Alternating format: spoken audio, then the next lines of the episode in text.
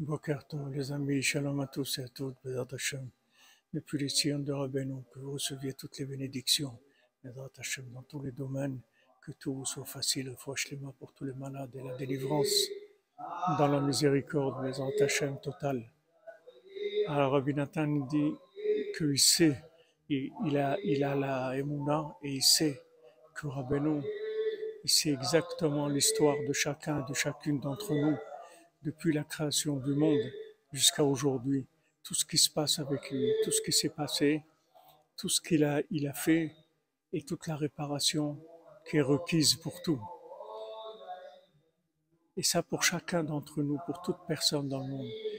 Et Rabbi Nathan il dit, et toute cette connaissance-là, c'est quelque chose de très petit pour Rabbeinu, quelque chose de très petit.